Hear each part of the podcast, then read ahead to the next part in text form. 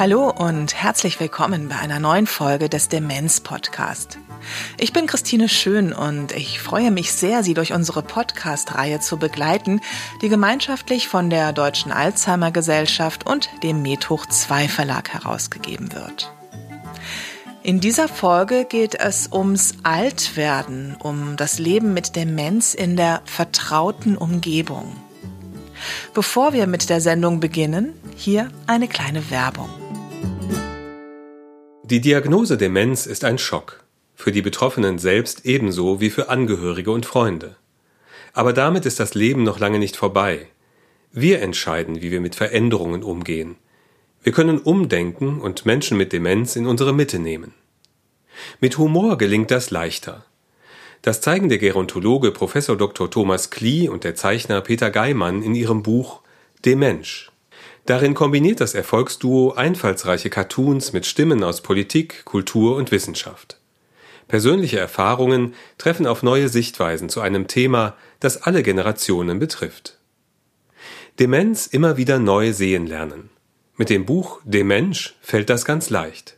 Die Neuauflage ist jetzt erhältlich auf www.medhoch2-verlag.de slash Demensch.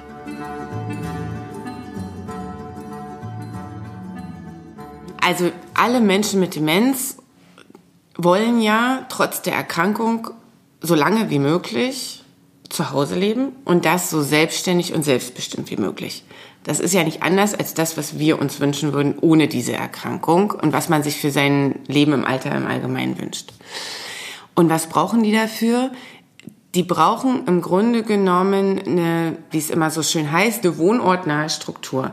Also der Bäcker, den ich weiter aufsuchen kann, der Supermarkt, der in der Nähe ist, eine Bankfiliale, eine Apotheke, eben das, was man sozusagen, also dass man den Bedarf des täglichen Lebens decken kann. Natürlich möglichst der Hausarzt, der in der Nähe ist, weil den braucht man ja nun leider auch dann ab und zu mal. Oder eben was individuell benötigt wird. Und dann kommen im Krankheitsverlauf natürlich eben weitere Bedarfe dazu. Also gibt es eine Beratungsstelle, äh, die man erreichen kann? Gibt es ein Begleitangebot, was irgendwie mich begleiten, betreuen kann? Gibt es eine Physiotherapie oder eine Ergotherapie oder, oder, oder? Ne? Gibt es einen Pflegedienst, eine Tagespflege? All diese Fragen, die sich dann im Verlauf stellen. Und je weniger die Struktur ausgebaut ist vor Ort, desto schwieriger wird es eben, das zu organisieren für die Familien. Und ja, dann kommt man da leicht an seine Grenzen. Das ist Saskia Weiß, Geschäftsführerin der Deutschen Alzheimer Gesellschaft. Sie beschreibt hier die Grundvoraussetzungen für das, was auf Englisch Aging in Place heißt, also Altwerden in der vertrauten Umgebung. Und genau darum geht es in dieser Sendung. Was braucht es, damit Menschen mit Demenz so lange wie möglich in ihrem Quartier, in ihrem Kiez bleiben können? Und das ist ein Thema, das uns alle angeht und bei dem wir alle gefordert sind. Letztendlich müssen wir uns ja vorstellen, dass das Thema Demenz uns alle betreffen kann. Entweder als Erkrankter oder als Angehöriger. Und dann müssen wir uns ja fragen, was würden wir uns denn wünschen in dieser Situation? Und wenn man sich diese Frage stellt, dann sind die Antworten im Grunde genommen relativ einfach.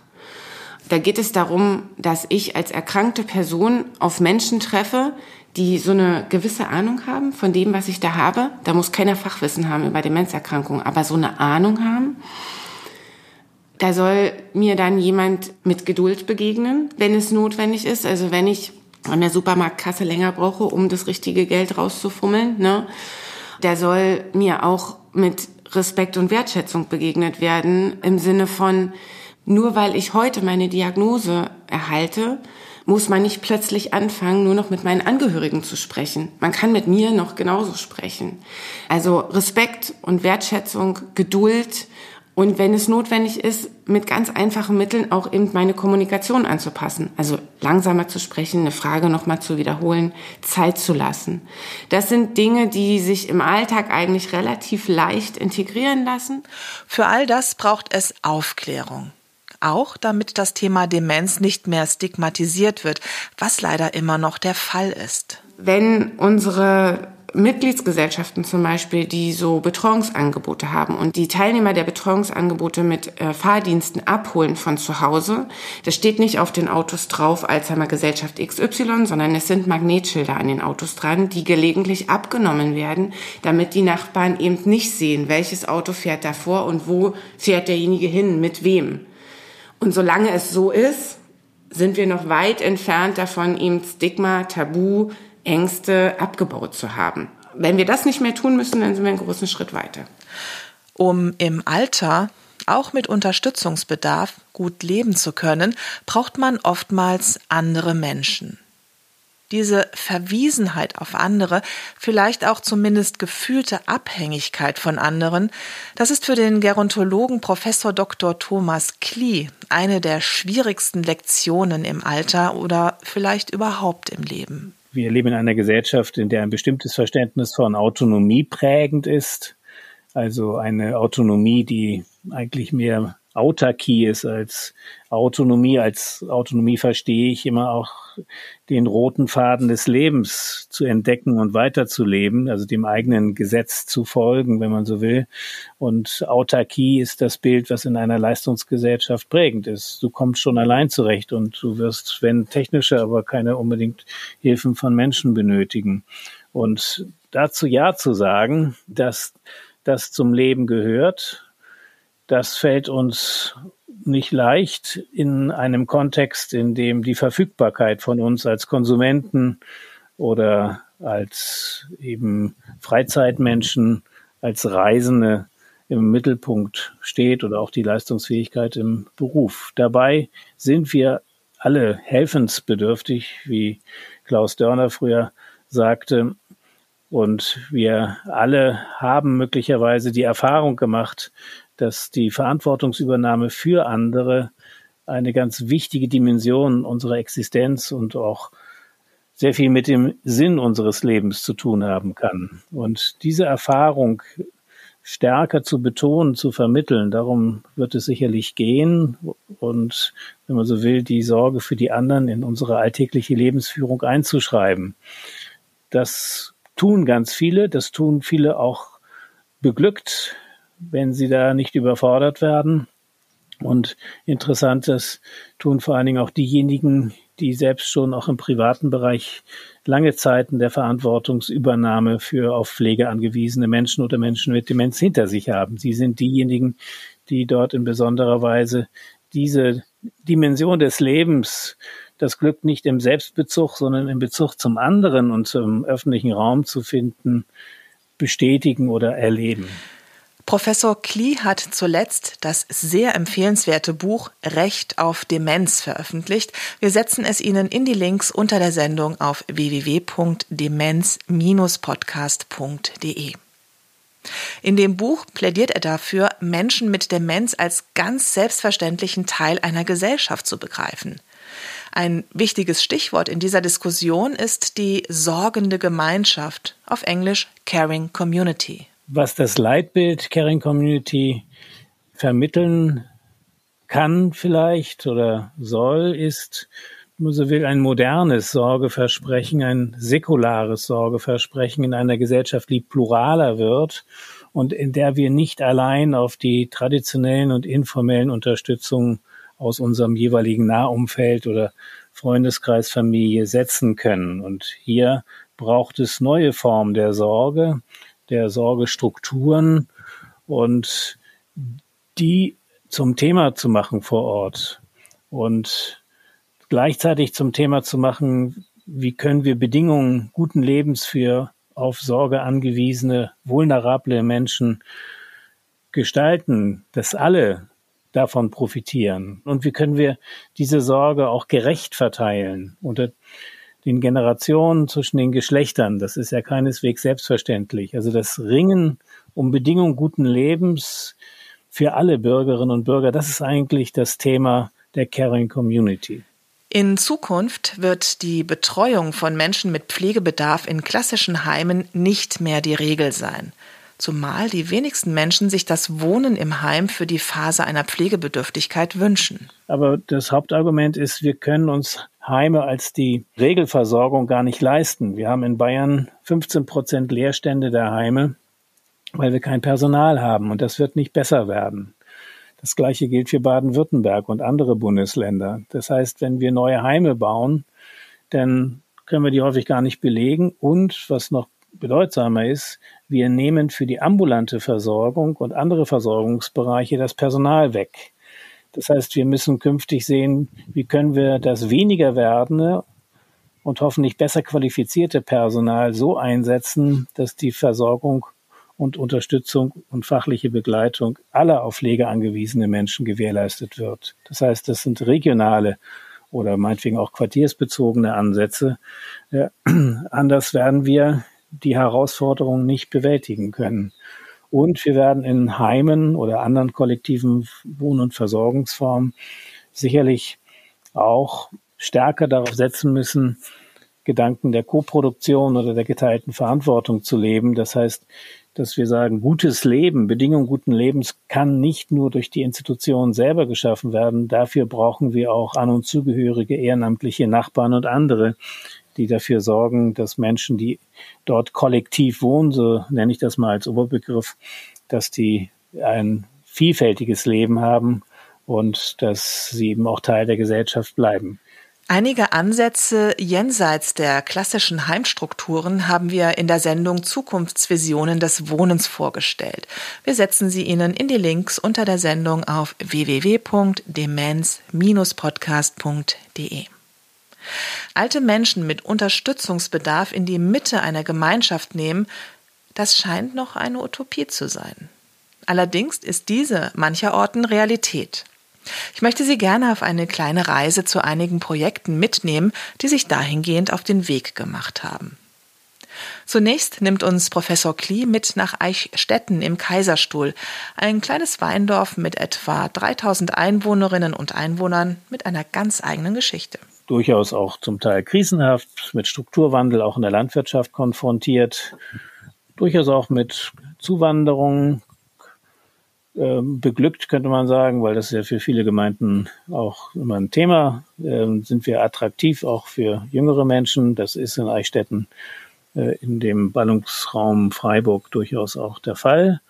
Und hier hat der Bürgermeister seinerzeit, Herr Kiechle, in seinen Gesprächen mit Älteren und Familien, die Ältere zu versorgen haben, festgestellt, hier gibt es den dringenden Wunsch, dass man auch im hohen Alter, auch bei Unterstützungsbedürftigkeit, doch im Ort bleiben möchte.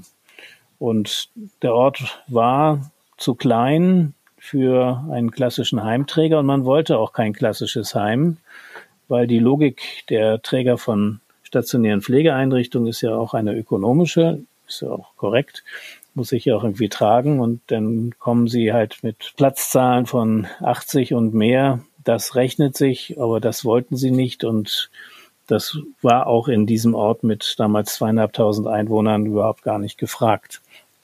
Und insofern hat man sich auf die Suche gemacht nach Konzepten und Wegen, wie man dieses Versprechen einlösen kann. Für dich wird im Alter auch hier im Ort gesorgt sein. Das war ein langer Weg mit vielen Diskussionen. Ich durfte da im Hintergrund auch beratend und begleitend dabei sein. Und zunächst einmal hat man den ehemaligen Krankenpflegeverein umgewandelt in eine säkulare Bürgergemeinschaft, in der sehr viele, über die Hälfte der Haushalte, ähm, eingetreten sind und insofern auch damit ihre Mitgliedschaft zum Ausdruck gebracht haben. Und wir sind Teil dieses Generationenvertrages. Und in diesem Generationenvertrag hat man dann zunächst mal gesagt, wir unterstützen euch zu Hause. Neben dem Pflegedienst übernimmt die Bürgergemeinschaft mit ehrenamtlichen und gemeinwohlorientierter Nebentätigkeit, wie ich das nenne, also bezahlter, stundenweise bezahlter Unterstützung, übernehmen wir auch diese Sorge, gut organisiert aus den meistens Bürgerinnen des Ortes, die dort dann auch nebenberuflich tätig wurden und zum Teil auch ehrenamtlich mit Verschränkungen. Dann wurde ein betreutes Wohnen gebaut. Das hat allerdings zunächst mal gar nicht so richtig gut funktioniert, weil man ähm, dieses betreute Wohnen zunächst mal gar nicht so gut belegen konnte, hat dort aber auch einen Begegnungsraum geschaffen und auch dieses betreute Wohnen ist ein Teil dieser sorgenden Gemeinde geworden und ein ganz wichtiger Schritt war dann die Gründung einer ambulant betreuten Wohngemeinschaft im Adlergarten. Ähm, dort gab es auch viele Diskussionen.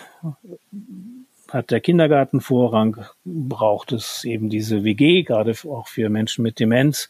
Und sie ist nachher eben gegründet worden und nach dem Prinzip der geteilten Verantwortung, dass An- und Zugehörige eine zentrale Rolle spielen, dass der Pflegedienst eigentlich nur Gast ist in dieser Wohngemeinschaft, dass die Bürgergemeinschaft, die Mitarbeiterin der Bürgergemeinschaft, die Alltagsassistenz und das Alltagsleben dort übernehmen und gestalten.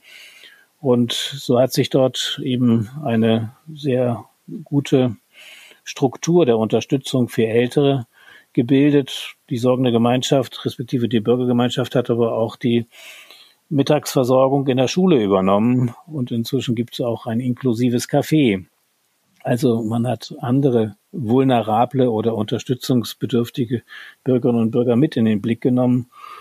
Und ist es insofern ein Leuchtturm im Schwarzwald oder vielmehr im Kaiserstuhl, was die Fähigkeit einer Gemeinde anbelangt, sich die Sorgefragen zu eigen zu machen und ganz eigene Antworten äh, auf die Herausforderung des demografischen Wandels zu finden. Es ist auch gelungen, dies beim Wechsel des Bürgermeisters weiterzuführen und zu stabilisieren und neue Aktive zu finden. Eichstätten hat viel gewonnen. Das ist ein Ort, in dem man gut leben kann, in dem man auch unter Bedingungen von Vulnerabilität Unterstützung findet. Das ist auch für Familien interessant, die dorthin ziehen. Das stärkt den sozialen Zusammenhalt in der Gemeinde. Das schafft auch kulturelle Lebendigkeit. Das gibt auch äh, immer wieder Anlass über das, was an verbindenden Werten gelebt wird, sich auszutauschen. Im Gemeinderat ist neben vielen, vielen anderen Themen auch das Thema Pflege und Sorge immer wieder auf der Agenda. Das ist nicht selbstverständlich für Gemeinden und das auch nicht in einer Weise zu thematisieren, wie finden wir einen Investor, der uns dort ein Heim hinsetzt und dann sind wir das Thema los, sondern wie können wir da selbst gestalten? Das ist, denke ich, eine besondere Qualität auch von kommunaler Governance, die man in Eichstätten entfaltet hat. Vom Kaiserstuhl reisen wir nun in den Main-Kinzig-Kreis. Die dortige Alzheimer Gesellschaft hat 2006 das Modellprojekt So wieder Heim ins Leben gerufen, das mittlerweile als niedrigschwelliges Betreuungsangebot etabliert ist. Trägerin ist nun die LIA Lebenswert im Alter GmbH. Die Teamleiterin Seneb Aydokdu beschreibt die Gegend, die ein bisschen zweigeteilt ist. Auf der einen Seite sehr ländlich, auf der anderen Seite städtisch.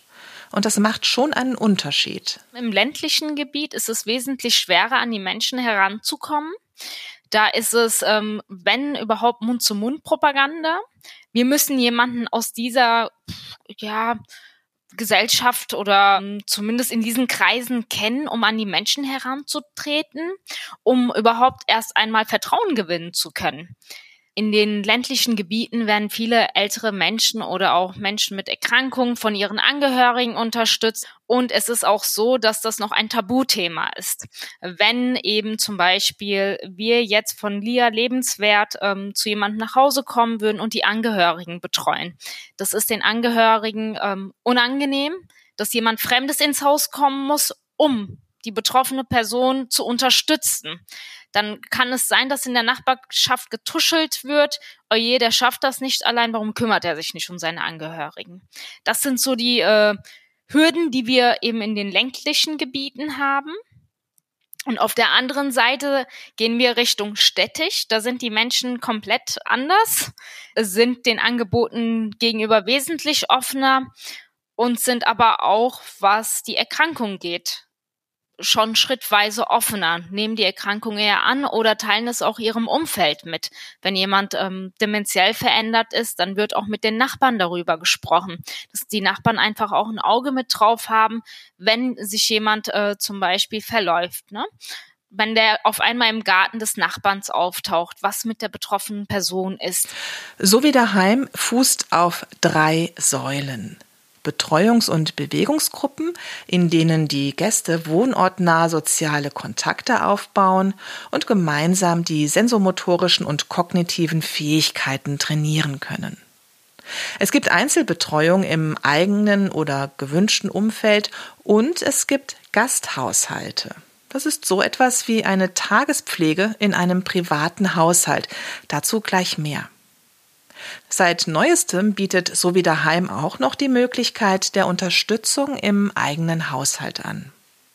Ziel ist es immer, dass Menschen mit Demenz so lange wie möglich Teil der vertrauten Gemeinschaft bleiben. Es ist kein Überraschungseffekt, dass wir auf einmal mehr ältere Menschen haben als jüngere Menschen.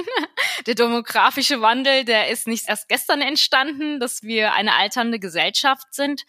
Natürlich, die Menschen, die älter werden, die müssen trotzdem an der Gesellschaft ihre Teilhabe haben. Wir haben Menschen mit Erkrankungen, die wir nicht einfach beiseite schieben können. Wir können nicht drüber hinwegsehen und so tun, als ob diese Menschen nicht existieren würden. Oder in Anführungsstrichen Menschen abschieben, aus der Gesellschaft einfach von heute auf morgen herausnehmen. Aber Teilhabe fehlt nicht nur alten Menschen mit Unterstützungsbedarf, manchmal fehlt sie auch einer anderen Gruppe, den Menschen, die nicht oder nicht mehr berufstätig sind. Diese beiden bringt so wie daheim zusammen. Wir suchen alle nach einem Sinn in unserem Leben. Und wir identifizieren uns mit Rollen. Und wenn wir die Rolle des Arbeitnehmers oder eben von Menschen, die in bestimmten Bereichen tätig waren, wegfallen, fehlt uns dann ein Stück weit einen Sinn im Leben. Das heißt, es ist auch nochmal eine Sinnhaftigkeit hinter dem Ehrenamt. Und zum anderen kommt es natürlich dem anderen Teil in der Gesellschaft zugute, wenn Menschen ehrenamtlich tätig sind. Das heißt, wir können Menschen, die Angehörigen entlasten, dass sie ganz normal an ihrem Leben teilhaben können. Simone Königs ist 62 Jahre alt, gelernte Bankkauffrau, hat zwei mittlerweile erwachsene Söhne und ist eine der ehrenamtlich Tätigen von So wie daheim.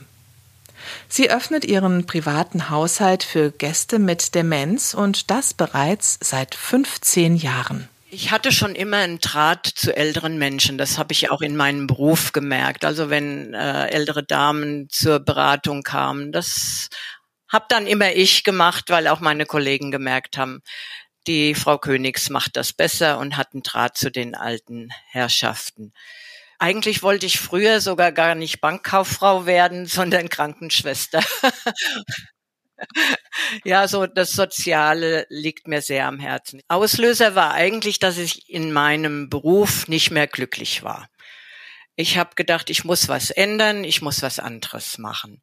Und dann habe ich in der Zeitung bei uns einen großen Bericht über So wie daheim gelesen, über diese neuartige Betreuung. Da habe ich gedacht, das klingt toll. Sowas würde ich auch gerne machen. Ja, und dann habe ich mich angemeldet und habe diese Schulung besucht. Das war eine richtig gute Vorbereitung, insgesamt fast 100 Stunden. Da wurde über alles gesprochen. Eigentlich noch nicht mal so sehr über Demenz. Natürlich, die Grundlagen der Demenz wurden erklärt, aber es ging insbesondere auch um, um die Wertschätzung, um das Miteinander, das äh, Zusammenleben von alt und jung und ich habe da auch sehr viel für mich selber mitgenommen. Es war teilweise sehr emotional. Anfangs hatte sie ihr Haus gleich an zwei Tagen für Gäste geöffnet, mittlerweile einmal die Woche für momentan drei Gäste. Alles Damen von Mitte 60 bis Anfang 90. Die Gastgeberinnen arbeiten immer zu zweit. Frau Königs hat eine Kollegin, die auch das Abholen der Gäste übernimmt, wenn die Angehörigen sie nicht bringen können. So ein Tag beginnt für die Gäste um 10 und endet um 15 Uhr. Wir beginnen den Tag eigentlich grundsätzlich mit einem Begrüßungsritual. Das hat sich so eingespielt. Das heißt, alle Gäste werden mit einem Glas Tee versorgt, ein bisschen Obst dazu und dann prosten wir uns erstmal zu und singen ein kleines Lied. wir singen und klatschen und heben die Arme und bewegen die Beine und das macht schon viel Freude. Ja, und wenn wir uns dann bewegt haben, dann wird irgendwas am Tisch gespielt. Das sind natürlich die üblichen Gesellschaftsspiele. Mensch, ärger dich nicht, spielen alle sehr, sehr gerne. Das bringt auch immer viel Freude und viel Lachen. Nach dem Spiel am Tisch gehen wir ins Wohnzimmer. Also wir treffen uns eigentlich in meiner Küche. Das ist eine Wohnküche, wo ich koche und wo wir auch sitzen können. Und damit dann die Leute nicht so lange sitzen, wechseln wir dann den Ort. Dann gehen wir ins Wohnzimmer und da kommt dann die zweite Bewegungseinheit. Wir haben einen Luftballon und wir haben diese Schwimmnudeln. Die haben wir so in Stücke geteilt, dass die eine Art Schläger bilden.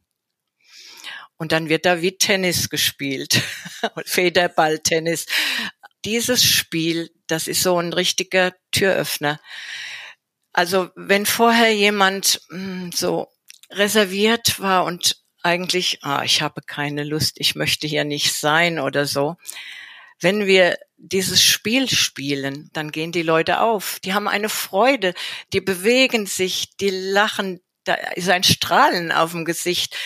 Also dieses Spiel, das setze ich immer ein. Das macht allen so eine Freude. Und selbst die 92-jährige Dame, die hat da Spaß dran und bewegt sich und versucht, den Ball gerade noch zu kriegen. Das ist so toll. Das macht mir große Freude auch zu sehen, wie die Leute dann reagieren. Ich bin ja schon ziemlich beeindruckt, welche Liebe und auch Mühe Frau Königs und die anderen Gastgeberinnen in die Arbeit stecken, die sie ja ehrenamtlich machen und für die sie lediglich eine Aufwandsentschädigung bekommen. Am Vortag putzt Frau Königs, kauft ein, bereitet das Essen vor, hinterher wird aufgeräumt und geputzt und das Haus wieder für die eigene Familie wohnlich gemacht, die natürlich eh mitziehen muss. Ich hatte eigentlich mehr Bedenken seitens meiner Familie erwartet, aber die waren alle total relaxed. Mein Mann sowieso, der ist ja auch an der Arbeit gewesen die ganze Zeit. Das hat ihn überhaupt nicht gestört. Unser Sohn, der ist so ein bisschen, wie soll ich denn sagen, etepetete. oh je, wenn er das jetzt hören würde. Äh, also Ihm habe ich versprochen, dass äh, wenn die Gäste weg sind, dass ich alles ordentlich sauber mache, desinfiziere und dass er da keine Angst haben muss. Äh, ich habe immer ein Schild an, am Badezimmer für die Gäste, dass sie auch wissen, wo die Toilette ist und so weiter. Und mit ihm habe ich ausgemacht, wenn das Schild abends nicht mehr hängt, ist das Bad wieder für die Familie zugänglich. Wenn man das Ganze schon so lange macht, bei Frau Königs sind das eben immerhin 15 Jahre, dann muss es einem auch viel geben. Was das ist? Ganz einfach. Es macht mir wirklich Freude. Es macht mir Freude, wenn die Menschen dann wirklich sagen, es war schön. Ich würde Ihnen gerne zwei Beispiele nennen. Ja, da ich das schon so lange mache, habe ich auch die Rückmeldungen teilweise von Angehörigen oder auch von Gästen. Eine Ehefrau eines Gastes hat mir mal einen kleinen Brief geschrieben. Ich lese Ihnen einfach diesen Brief mal vor. Ja. Liebe Frau Königs, heute möchte ich Ihnen und Frau Kirchner Danke sagen, dass Sie meinen Mann so liebevoll betreuen. Früher ging es ihm immer sehr schlecht und er war so unglücklich. Seit er bei Ihnen ist, ist er ein anderer Mensch. Es geht ihm richtig gut, wenn er nach Hause kommt. So habe ich ihn lange nicht erlebt und das tut uns beiden gut. Danke dafür. Ja, gell? Also ich krieg schon wieder Gänsehaut. Das ist wirklich so. Dieser Gast kam und der hat mit verschränkten Armen da gesessen. Das wissen Sie ja. Das ist totale Ablehnung. Und nach dem ersten Tag war das wie weggeblasen. Er, es war so ein, so, so ein liebevoller, netter Mann. Er, der hat nicht viel gesprochen. Der hat aber uns zum Beispiel beim Mensch ärgert nicht Spiel beigebracht, dass man auch nicht rauswerfen kann. der, der war der Ausschlag dafür, dass wir das manchmal so spielen. Und das war wirklich, da konnte man zugucken, wie er von so einem verbitterten Menschen zu einem zufriedenen wurde. Das ist unglaublich. Und ich habe noch eine andere Geschichte. Und zwar war das eine Dame, die hat nie gesprochen, außer dass sie gesagt hat, jawohl und nein.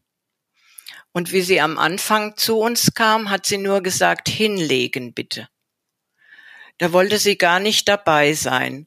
Und wir zwingen ja auch niemanden. Dann haben wir sie ins Wohnzimmer begleitet und sie hat sich aufs Sofa gelegt. Und dann haben wir sie wieder gefragt, ob sie doch noch mal kommen möchte. Und am Ende des Tages habe ich zu meiner Kollegin gesagt, ich glaube, das wird nix, weil sie immer wieder hinlegen gesagt hat. Dann kam sie einen zweiten Tag nochmal. Und da war das ganz anders. Plötzlich wollte sie sich nicht mehr hinlegen. Sie hat mitgemacht und dann hat sie beim Abschied am Ende des Tages mir die Hand gegeben und laut und deutlich gesagt, vielen Dank für den schönen Tag.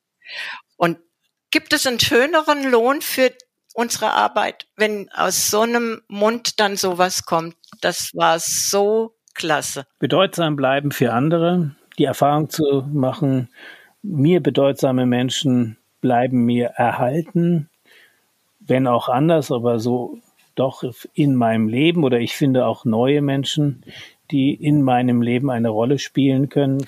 Das gehört für Professor Klee zu einem guten und gelingenden Leben im Alter. Das gilt, wir haben es gerade gehört, aber auch für ehrenamtlich Tätige. Und natürlich für Menschen mit Demenz. Vielleicht gerade bei Menschen mit Demenz in einem späteren Stadium auch nur mal Passagier, aber immerhin. Dann ist es wichtig, dass das, was Resonanzraum war in meinem Leben, weiterhin für mich zugänglich bleibt, sei es Natur, sei es irgendwas anderes Transzendentes wie Musik, für manche möglicherweise auch religiöse Dimensionen des Lebens. Dann ist es bedeutsam, mich selbst ausdrücken zu können. Wir nennen das ja auch Selbstaktualisierung. Also das, was in mir ist an Befindlichkeit, an Freude oder Trauer oder Zorn oder Jubel, das ausdrücken zu können und zu dürfen. Genießen können gehört dazu und auch die Vorstellung vom Guten zu entwickeln, also an dem Werten auch festhalten und sie leben zu können, die mir immer wichtig waren und die für mich auch bedeutsam sind. Und als Ausschlusskriterium das Leben muss möglichst frei von Demütigungen sein. Das gilt auch und gerade für Menschen mit Demenz, die von Demütigungen potenziell immer wieder betroffen sind, weil man über sie hinwegredet, weil man sie ruhig stellt, weil man ihre Symptome nicht versteht oder sie auch vielleicht nachvollziehbar anstrengend sind, die man möglicherweise mit freiheitsentziehenden Maßnahmen malträtiert. Das sind Demütigungen und auf die haben wir zu verzichten. Das ist quasi eine anständige Gesellschaft oder eine Gesellschaft ist dann anständig, wenn sie auf Demütigung ihrer Mitbürgerinnen und Mitbürger verzichtet, sie vermeidet. Das gilt eben auch für die Institutionen der Sorge und Pflege wie Heime oder Wohngemeinschaften, aber in gewisser Weise auch für Familien. Damit Familien, pflegende An- und Zugehörige für Menschen mit Demenz ein gutes Leben gewährleisten können, brauchen sie möglichst früh Unterstützung von möglichst vielen Menschen und das so nah wie möglich. Ich würde mit Ihnen gerne zum Abschluss in die Pfalz reisen, genauer nach Neustadt an der Weinstraße, eine Stadt mit gut 54.000 Einwohnerinnen und Einwohnern, einem städtischen Kern und einigen eingemeindeten Weindörfern. Aus eigener Erfahrung kann ich sagen, es ist echt schön da. Rheinland-Pfalz hat nach mehrjähriger Modellphase 2023 das Landesprogramm Gemeindeschwester Plus installiert. Eine dieser Gemeindeschwestern, eben in Neustadt an der Weinstraße, ist Stefanie Rösler. Die examinierte Pflegefachkraft hat bereits 20 Jahre Erfahrung in der Pflege. Ihre Aufgabe ist die präventive Beratung von älteren Menschen, nicht von Menschen mit Pflegegrad. Für die ist der Pflegestützpunkt oder die private Pflegeberatung zuständig. Menschen können sich niedrigschwellig an sie wenden und sie schaut dann, wo Alltagsunterstützung gebraucht wird oder ob der oder diejenige vielleicht ein bisschen Anbindung braucht. Und sie ist für die Angehörigen da. Manchmal haben wir Menschen mit beginnender Demenz, wo man noch ein bisschen guckt, ob das mit Alltagshilfen, es gibt ja auch ähm, bei Hilfsdiensten so speziell ausgebildete Alltagsbegleiter, die da äh, gucken, dass derjenige noch seinen Alltag selbst meistern kann, die mit den Leuten zusammen kochen, zusammen spazieren gehen. Aber oft ist es dann so, dass wir merken, dass doch schon mehr Hilfe gebraucht wird und dass dann eben ähm, ein Pflegegrad beantragt wird und dann vermitteln wir die Leute auch ähm, an den Pflegestützpunkt weiter. Das zweite große, was mir eigentlich auch aus meiner früheren Tätigkeit im ambulanten Dienst sehr am Herzen liegt, ist ähm, die Angehörigen. Es war oft auch so in der Vergangenheit, dass ich gerufen werde von einem Ehepaar, der eine pflegt den anderen. Natürlich ähm, bin ich dann aufgrund der Pflegebedürftigkeit nicht für den Dementen ähm, zuständig, aber für denjenigen, der pflegt und selbst keinen Pflegegrad hat. Und es ist dann auch ein großer Auftrag, ähm, Gesundheitsprävention für denjenigen, der pflegt, weil das ist eine Riesenbelastung. Körperlich als auch es können herausfordernde Situationen auftreten. Ich schaue dann immer, was brauchen die Leute. Ich habe von der Alzheimer Gesellschaft einiges an Broschüren, hilfreichen Tipps. Und ich versuche, gerade wenn ich weiß, dass die Angehörigen weit weg sind oder dass es weiter keine Angehörigen gibt, wenn die Leute damit einverstanden sind, bei solchen Menschen, die in so einer Belastungssituation sind, dann mal öfters vorbeizuschauen, weil manchen ist es wirklich wichtig, dass sie dann eine Bezugsperson haben und wenn man eben merkt, dass es viele herausfordernde Situationen gibt, dann muss man gucken, ob man weitere Hilfe vermitteln kann. Ja, letztens war ein Ehepaar, da war ich jetzt auch schon mehrmals. Es klappt eigentlich. Der Mann macht jetzt nicht den Eindruck, dass er eine Weglauftendenz hätte und dass er irgendwie unzufrieden und frustriert ist so wie ich den Eindruck habe, lässt er sich ganz gut von seiner Ehefrau anleiten. Das ist nicht immer so. Also es ist oft bei Demenz, dass es anders ist.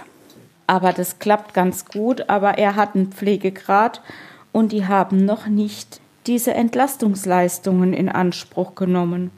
Sie hat sich das Pflegegeld auszahlen lassen, die Ehefrau, aber dann habe ich nochmal erklärt, was eigentlich die Entlastungsleistungen sind und habe dann eben nochmal an den Pflegestützpunkt weitervermittelt, weil die haben dann Listen mit Anbietern, die da mit der Kasse abrechnen dürfen. Und dann hat sie tatsächlich jemand gefunden und bekommt jetzt regelmäßig ihre Fenster geputzt und ist damit ganz glücklich und hat gesagt, warum habe ich das nicht schon früher gemacht? Insgesamt hat sie in drei Jahren bereits 500 Menschen beraten. Einige bleiben besonders in Erinnerung und brauchen manchmal gar nicht sehr viel mehr als Anbindung und Kontakt in der Nähe. Ich habe auch aktuell eine Dame, die hat beginnende Demenz. Und ähm, das ist eine so liebe Person, die hat auch ziemlich viel Pech in ihrem Leben gehabt und hat sich früher eigentlich auch sehr viel um andere gekümmert, war auch in der Beratung beim VDK aktiv. Ja, und irgendwie sind dann so alle Menschen, ähm, auch ihr Lebensgefährte, ähm, verstorben, mit denen sie zu tun gehabt hat. Sie hat jetzt kein so richtiges Umfeld mehr und eigentlich im Alltag hakt es manchmal.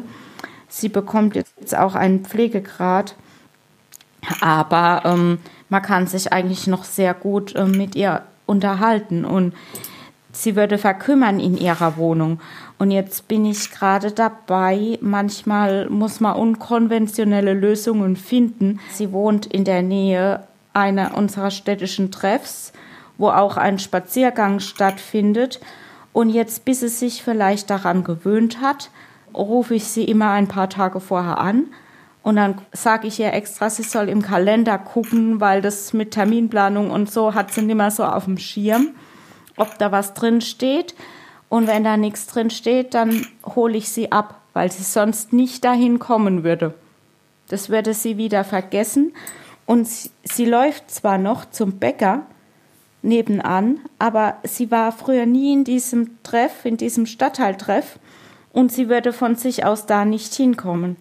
Und jetzt möchte ich eben das anstoßen, dass ich mit ihr da einige Male war und später, ähm, wenn dann Veranstaltungen sind und sie ist dann dort sowieso bekannt, werden die Mitarbeiter vom Stadtteiltreff sie dann anrufen, dass sie jetzt einfach loslaufen soll. Das ist auch so eine Art von Gesundheitsprävention oder das gehört auch dazu, soziale Kontakte zu haben. Liebe Hörerinnen und Hörer, ich hoffe, wir konnten Ihnen mit dieser Sendung einige aktuelle Ansätze zeigen, die Menschen mit Demenz ermöglichen, in ihrer vertrauten Umgebung zu bleiben. Einige weiterführende Links finden Sie unter der Sendung auf www.demenz-podcast.de. Wenn Sie finden, dass wir im Demenz-Podcast bestimmte Themen angehen sollen, dann schreiben Sie uns eine Mail an info@demenz-podcast.de. Wir freuen uns sehr über Ihre Vorschläge. Vielen Dank fürs Zuhören. Ich wünsche Ihnen alles Gute. Bis zum nächsten Mal. Tschüss, Ihre Christine Schön.